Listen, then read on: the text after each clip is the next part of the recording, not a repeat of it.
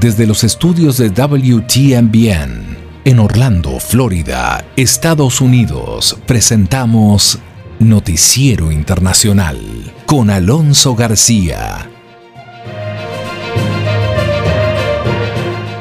Hoy es martes 5 de octubre del 2021 y es muy grato poder saludarle a usted y por supuesto traerle los hechos más relevantes de Estados Unidos, América Latina y el mundo.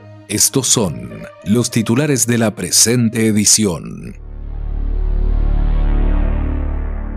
Un masivo derrame de petróleo en la costa sur de California, Estados Unidos, podría convertirse en una catástrofe ambiental. Tormentas en el sur de Francia provocan inundaciones en Marsella. La pandemia del COVID-19 empeora la crisis de vivienda en España. Condiciones de salud asociadas a la desnutrición son las principales causas de muerte en las cárceles de Venezuela. La pandemia del COVID-19 en Guatemala deja a miles de menores en la orfandad. Los niños migrantes venezolanos serán los primeros beneficiados con el Estatuto de Protección Temporal que se entregará en Colombia. Estados Unidos continúa luchando contra el COVID-19 y en el país con mayor número de recursos para enfrentar la pandemia, la cifra de muertes sobrepasa las 700.000. La activación de varios programas de ayuda del gobierno ha reducido drásticamente la tasa de pobreza en Estados Unidos. Los papeles de Pandora revelan propiedades estadounidenses del rey de Jordania. Tendremos también los detalles con Yaconda Tapia sobre esta filtración de papeles Pandora que deja en evidencia líderes mundiales y prominentes figuras internacionales que son nombradas en estos archivos filtrados dentro de una investigación periodística de fortunas secretas. Entre tanto, en Bogotá se implementa la plataforma para incentivar la agricultura urbana y el gobierno de Ecuador condecora a Mario Vargas Llosa por su aporte cultural. Todo esto lo tendremos acá en Noticiero Internacional. Estamos presentando Noticiero Internacional, un recorrido por los acontecimientos que son noticia en Estados Unidos, América Latina y el mundo. Este es el momento indicado para quedar bien informado. Vamos a los hechos. El derrame de unos 3.000 barriles de petróleo alcanzó la costa del sur de California. Este y otros temas en la agenda del día con Sofía Pisani. La investigación de los papeles de Pandora reveló que un gran número de líderes mundiales, políticos y multimillonarios han sido expuestos en una nueva filtración de documentos que revelan cómo se utilizan las empresas fantasmas para evadir impuestos o beneficiarse económicamente. De 35 líderes del mundo que han sido señalados, tres son actuales presidentes de la región. En la lista figura el presidente Guillermo Lazo de Ecuador, Sebastián Piñera de Chile y Luis Abinader de República Dominicana. Los datos fueron obtenidos por el Consorcio Internacional de Periodistas de Investigación, conocido por sus siglas ICIJ, en Washington, D.C., que ha estado trabajando con más de 140 organizaciones de medios en su mayor investigación global. En otras noticias, un derrame de unos 3.000 barriles de petróleo alcanzó la costa sur de California. El petróleo emanó de una instalación operada por Beta Offshore a unas 5 millas de la costa y probablemente fue causado por una fuga en la tubería. Para el domingo en la mañana, el derrame cubría unas 5.8 millas náuticas entre el muelle de Huntington Beach y Newport Beach. Los esfuerzos de limpieza están en curso y las autoridades dicen que las playas podrían cerrarse durante varias semanas, posiblemente meses. Por otro lado, miles de mujeres se han concentrado el sábado en Washington, D.C. portando carteles con lemas como Mi cuerpo, mi elección, mi derecho, esto para protestar contra las acciones que buscan restringir el acceso a los abortos. Una protesta que se realizó de forma simultánea en otras ciudades del país. El reclamo se ha vuelto aún más intenso desde que en Texas se aprobó el primero de septiembre una ley que prohíbe casi todos los abortos. Y a propósito del derrame de petróleo, este se podría convertir en una catástrofe ambiental en la costa sur de California. Vamos con más información que nos trae Héctor Contreras. La Guardia Costera de los Estados Unidos reportó importantes daños al ecosistema luego del derrame de unos 3.000 barriles de petróleo frente a la costa sur de California, obligando a una respuesta inmediata de las autoridades federales, estatales y de la ciudad directamente afectada para trabajar con urgencia para contener la mancha e investigar el derrame. El vertimiento cubre unas 13 millas cuadradas en el Océano Pacífico y afecta a la fauna y flora de la región cercana a la ciudad de Huntington Beach, ubicada a unos 60 kilómetros de Los Ángeles, y su alcaldesa Kim Carr reconoció la gravedad de la situación en una conferencia de prensa donde destacó que los humedales se están degradando y que parte de las costas están cubiertas de petróleo, para luego agregar. Estamos en medio de un potencial desastre ecológico. El derrame de petróleo ha afectado significativamente a nuestra comunidad. Además, la alcaldesa Carr hizo un llamado a las empresas que son responsables de este derrame a no escatimar esfuerzos para rectificar de la mejor forma y en el menor tiempo posible esta situación. El daño ocasionado por el derrame del hidrocarburo fue reportado cerca de la plataforma petrolera Ely y va desde Huntington Beach hasta Newport Beach, la cual es considerada un área importante para la práctica de deportes como el surf. Sin embargo, el Departamento de Pesca y Vida Silvestre de California prohibió la pesca en la zona hasta que la emergencia sea superada. En tanto, Martin Wisler, director ejecutivo de la empresa Amplify Energy, destacó las medidas adoptadas por la compañía subsidiaria Beta Offshore para contener el impacto de este derrame y anunció algunas decisiones como el cierre del oleoducto y la succión del hidrocarburo restante. Además, la puesta en acción de un grupo de buzos especialistas en este tema que están ubicando el lugar exacto del daño y su origen. Históricamente se han producido grandes derrames de petróleo en la región como el ocurrido en el año de 1969 frente a las costas de Santa Bárbara, que arrojó unos 80 mil barriles de petróleo al mar y luego en 2015 cuando unos 2.400 barriles se derramaron en las aguas del Pacífico estadounidense. Pasamos rápidamente a Europa. El sur de Francia se ha visto afectado por tormentas e intensas lluvias que han provocado fuertes inundaciones. Las autoridades han registrado hasta 106 milímetros de agua en la zona de Marsella, mientras se espera más lluvias en la región de Bouchet-du-Rhône para el día de hoy. El puerto viejo de Marsella está a punto de inundar el centro de la ciudad. Los centros escolares han sido restringidos a actividades mínimas y las autoridades han pedido a los residentes que eviten las zonas inundadas. Las autoridades francesas han declarado la región en alerta roja. Otras ciudades como Niza y Nimes y la isla de Córcega están igualmente afectadas por estas tormentas.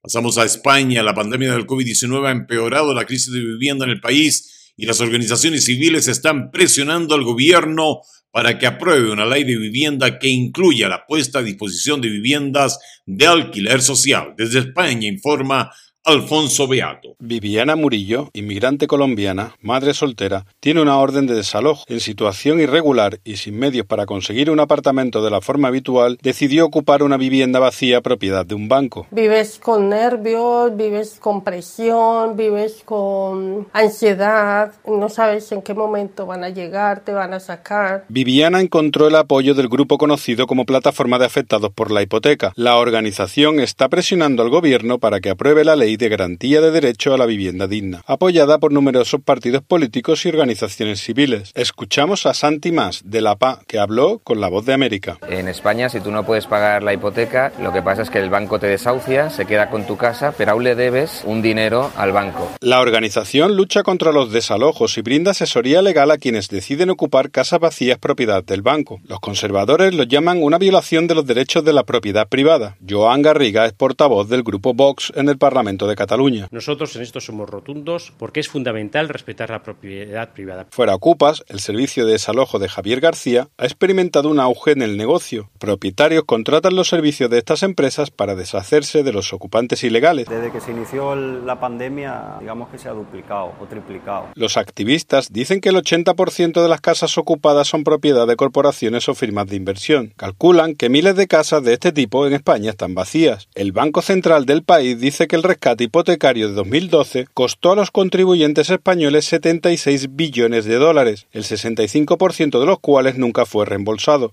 Regresamos al continente americano. En Venezuela, las condiciones de salud asociadas a la desnutrición son las principales causas de muerte en las cárceles de este país. Desde Caracas informa Carolina Alcalde. Años atrás, la principal causa de muerte en las cárceles venezolanas eran hechos violentos protagonizados por privados de libertad, pero desde hace varios meses la mayoría de las muertes han estado vinculadas a condiciones de salud asociadas con patologías como la desnutrición y la tuberculosis, como destaca el más reciente informe del Observatorio Venezolano de Prisiones, que puntualiza que el 72% de las muertes ocurridas durante el primer trimestre del 2021 se debieron a complicaciones de salud. Carolina Girón, directora de la Organización Defensora de Derechos Humanos, denuncia que el Estado venezolano no atiende la situación penitenciaria y que está incumpliendo con principios internacionales que rigen la materia. Antes hablábamos de una política errática en materia penitenciaria, pero hemos visto en el decurso de, estos dos últimos años que vamos empeorando eh, todo lo que es sistema penitenciario. En los escenarios internacionales, cuando decimos que presos en Venezuela están muriendo de hambre porque no reciben alimentación, es algo que ellos no entienden no comprenden, eso es algo que, no hay razón. Eh, forma parte de la, de la atención mínima. Girón asegura que el hambre en los centros penitenciarios del país es inédita en el mundo. La gente no se muere de desnutrición en una cárcel africana. Se muere de desnutrición en una cárcel en un país que nos llaman ricos por el Producto Interno Bruto, pero no hay comida en las cárceles. Recientemente, la Asamblea Nacional de Mayoría Chavista aprobó la reforma de un paquete de leyes que, según diversos legisladores, busca transformar el sistema judicial e incrementar los derechos de los ciudadanos. Continuamos en el continente americano, en América del Sur, Colombia, los niños migrantes venezolanos serán los primeros beneficiados con el Estatuto de Protección Temporal que entregará Colombia. Desde Colombia la información con Manuel Arias Naranjo. Colombia inició el proceso de entrega del Estatuto de Protección al Migrante, un documento que regularizará la residencia de cerca de dos millones de venezolanos que se encuentran en el país y les permitirá acceder legalmente a educación, salud y trabajo. Juan Francisco Espinosa, director de Migración Colombia, anunció que los niños migrantes serán los primeros en recibir el documento. Y empezamos a entregar este mes documentos a cerca de 400 mil niños que se estima están en territorio nacional. Ya hay cerca de 180 mil que tenemos totalmente haciendo parte del estatuto. Vamos primero con 0 a 7 años, después 7 a 12 años y después hasta 17 años. Desde mayo, Migración Colombia ha avanzado de manera virtual en la inscripción y caracterización socioeconómica de los migrantes para entrar en un proceso presencial, el agendamiento de una cita en la que se toma la fotografía y los datos biométricos del migrante y finalmente entregarle el documento. Sin embargo, un alto porcentaje de migrantes no ha cumplido la cita. Lamentablemente, el nivel de inasistencia es del 18%. Eso tiene un efecto negativo en el proceso en la medida en que impide que esa persona se registre, pero le quita el cupo a otra persona que hubiese querido hacer el procedimiento. Cerca de 1.400.000 migrantes venezolanos han iniciado el proceso para acceder al estatuto y se espera que 800.000 ya tengan el documento al finalizar este año, pese a que ciudadanos de otras nacionalidades buscan acceder a este permiso especial, el gobierno colombiano aclaró que el documento es exclusivamente para venezolanos.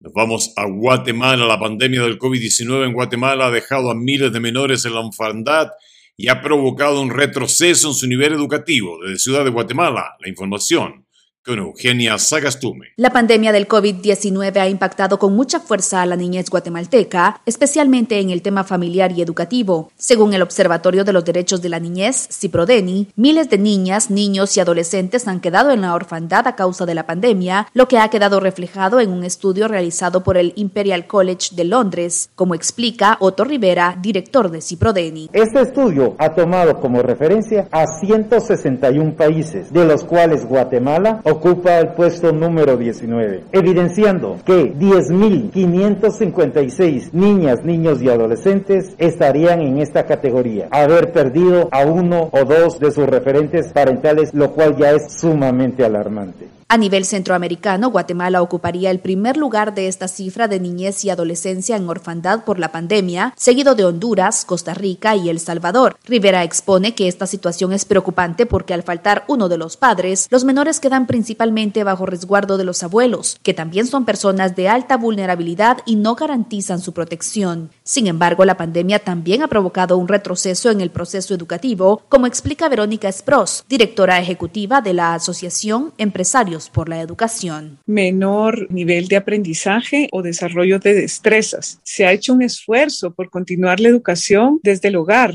pero siempre hay un efecto porque no tienen el contacto con sus compañeros, no sociabilizan. Spros asegura que el reto para el ciclo escolar 2022 es mayor por las condiciones educativas que existen en el país. Esperamos que se pueda regresar a la escuela y para ello tienen que prepararse con todos los protocolos, condiciones y eso trae grandes desafíos porque aquí en Guatemala todavía el 25% de las escuelas, según un estudio del 2018, no tenían agua. Cifras del Ministerio de Salud indican que más de 65 mil menores se han infectado y 194 han fallecido por el COVID-19. Regresamos a Estados Unidos. Continúa la lucha contra COVID-19 y en el país con mayor número de recursos para enfrentar la pandemia, la cifra de muertes ya ha sobrepasado las 700 mil.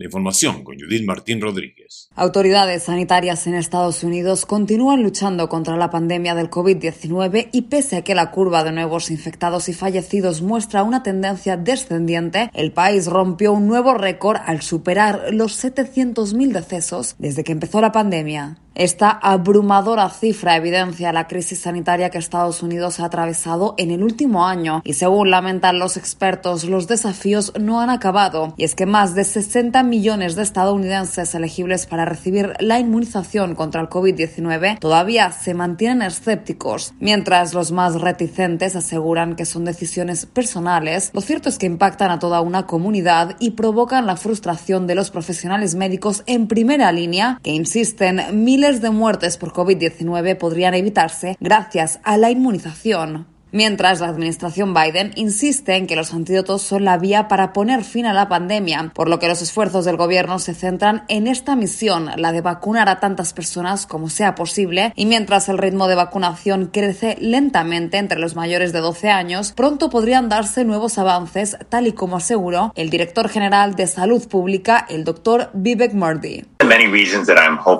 Una de las muchas razones por las que tengo esperanza sobre el futuro de nuestra respuesta a la pandemia es que la vacuna para niños menores de 12 años está ahora en el horizonte. Una vacuna podría suponer una gran diferencia para la salud de nuestros niños y para la tranquilidad de los padres. La farmacéutica estadounidense Pfizer anunció que los resultados en niños de 5 a 11 años son prometedores y pronto presentarán la solicitud de autorización a la Administración de Alimentos y Medicamentos, la FDA, el organismo encargado de aprobar las vacunas para su distribución general. Hasta 2.000 niños participaron en el estudio y el doctor Mordi aseguró que en todo momento el bienestar de los más pequeños fue la prioridad principal.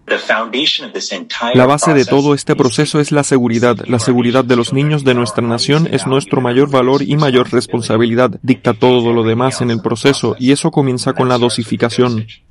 Autoridades de salud pública celebraron esta noticia y aseguraron que será un gran paso hacia la normalidad al garantizar la seguridad de las aulas y la tranquilidad de que millones de niños podrán asistir al colegio de forma presencial, lo que supone una gran ventaja en el proceso de aprendizaje y evita la brecha de desigualdad que se produjo durante el confinamiento entre aquellos que tienen recursos para asistir a clases en línea y las familias con menos posibilidades económicas que en muchas ocasiones no podían garantizar el seguimiento del curso escolar de los más pequeños de la casa.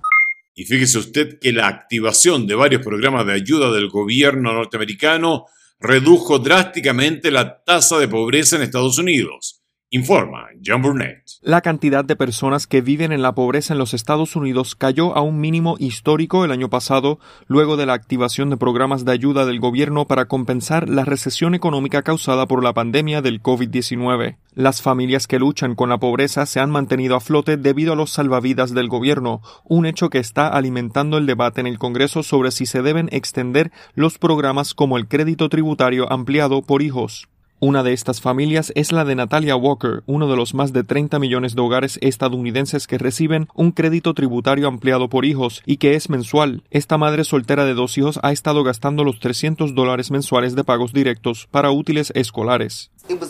Fue una bendición porque no me lo esperaba. El año pasado, el COVID-19 obligó a Walker a cerrar su negocio de limpieza. Trabajaba siempre que podía y confiaba en organizaciones benéficas locales y en apoyo a los ingresos federales como los controles de estímulo destinados a ayudar a los hogares en dificultades durante la pandemia.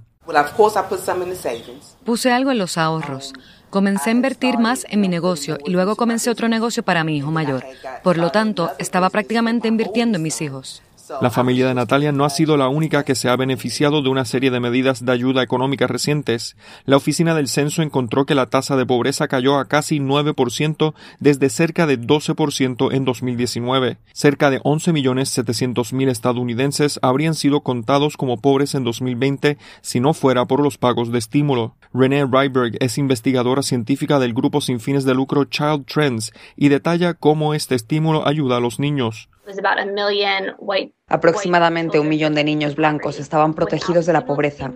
Sin los pagos de estímulo, la tasa de pobreza para los niños latinos y negros habría sido casi un 7% más alto que con los pagos. Christopher Weimer es codirector del Centro de Pobreza y Política Social de la Universidad de Columbia y añade: En términos del efecto antipobreza total del crédito tributario por hijos bajo la expansión, no se verá realmente hasta 2021. En este momento parece reducir la pobreza en aproximadamente una cuarta parte, aproximadamente un 25%. Si bien la entrega de cheques de estímulo ha cesado, el debate persiste en el Congreso sobre si extender el crédito por hijos, bajo qué parámetros y por cuánto tiempo. Pasamos ahora al gran tema de conversación, los papeles de Pandora. Fíjese usted que en estos papeles se han revelado las propiedades estadounidenses del rey de Jordania. El rey de Jordania, Abdullah bin Hussein, dispone de varias propiedades hasta ahora desconocidas por un valor total de más de 100 millones de dólares, según la mayor filtración de la historia conocida como los papeles de Pandora que se publicaron el domingo recién pasado. La supuesta propiedad del rey Abdullah incluyen cuatro pisos en Washington, D.C. y una vivienda en un acantilado en Malibu, que supuestamente fue comprada por 33.5 millones de dólares. Imágenes que se filmaron el domingo mostraban varias de las propiedades citadas en los papeles de Pandora, apartamentos Walter Street en Georgetown, Washington, D.C. y una residencia de lujo en Malibu, California. Medios que citan al representante del rey Jordano afirman que las propiedades fueron adquiridas con el uso de su patrimonio personal y no con fondos del presupuesto del Estado. Recordemos que los papeles de Pandora contienen 11.9 millones de documentos filtrados y fueron publicados por el Consorcio Internacional de Periodistas de Investigación el pasado 3 de octubre. Estos incluyen información sobre los negocios en el extranjero de 35 líderes mundiales, así como los de otros 400 oficiales de casi 100 países, entre ellos el ex primer ministro británico Tony Blair, el presidente de Chile Sebastián Piñera y el presidente ucraniano Volodymyr Zelensky. Para conocer más en detalle de estos archivos filtrados dentro de esta investigación periodística, tenemos el despacho con Yaconda Tapia. Una filtración masiva de documentos financieros que supuestamente vinculan a líderes mundiales con reservas secretas de riqueza que se denominan los papeles Pandora, incluyendo a prominentes figuras políticas como el rey Abdullah de Jordania, el primer ministro checo Andrei Babis y asociados del presidente ruso Vladimir Putin, fue publicada en varios medios internacionales durante el fin de semana, provocando diversas reacciones. La publicación que incluye cerca de 12 millones de registros que ascienden a unos 3 terabytes de datos, se produce cinco años después de que la filtración conocida como los papeles de Panamá expusiera la forma en la que los millonarios escondían el dinero de forma que las organizaciones policiales y financieras no las pudieran detectar. La pesquisa corresponde al Consorcio Internacional de Periodistas de Investigación, una red de reporteros y organizaciones de medios con sede en Washington DC y destacan que alrededor de 35 líderes nacionales actuales y anteriores y más de 330 políticos y funcionarios públicos en 91 países y territorios forman parte de esta revelación, aunque no se dijo la forma en la que se obtuvieron los archivos que serían fruto de una masiva investigación que llevó varios meses. Los Pandora Papers mostraron que los líderes nacionales en los cinco continentes escondieron activos, a menudo en otros países y la investigación reveló más del doble de titulares de cuentas en el extranjero que los Panama Papers, una pesquisa realizada hace cinco años por periodistas de investigación de activos financieros ocultos en entidades extraterritoriales de todo el mundo, que se conocen como paraísos fiscales. El nuevo material proviene de 29.000 cuentas en el extranjero en 14 empresas de servicios financieros independientes que operan en países que incluyen Suiza, Singapur, Chipre, Belice, las Islas Vírgenes Británicas y otros lugares. Entre los titulares de cuentas hay más de 130 personas que la revista Forbes enumera como multimillonarios y más de 330 funcionarios públicos en más de 90 países y territorios. El diario de Washington Post, uno de los medios de comunicación que ayudó a realizar la investigación, dijo que los archivos incluían correos electrónicos privados, hojas de cálculo secretas, contratos clandestinos y otros registros que revelaban esquemas financieros y quién estaba detrás de ellos. Pasamos ahora a Colombia. El mercado agroecológico del Jardín Botánico José Celestino Mutis de Bogotá fue el espacio seleccionado para el lanzamiento de una plataforma virtual respaldada por la Organización de Estados Iberoamericanos para incentivar la agricultura urbana que puede beneficiar a más de 20.000 agricultores urbanos que habitan la capital colombiana. El mercado arqueológico del Jardín Botánico José Celestino Mutis de Bogotá fue el espacio seleccionado para el lanzamiento de una plataforma virtual respaldada por la Organización de Estados Iberoamericanos para el incentivo de la agricultura urbana y que beneficiará a más de 20.000 agricultores urbanos que habitan en la capital colombiana.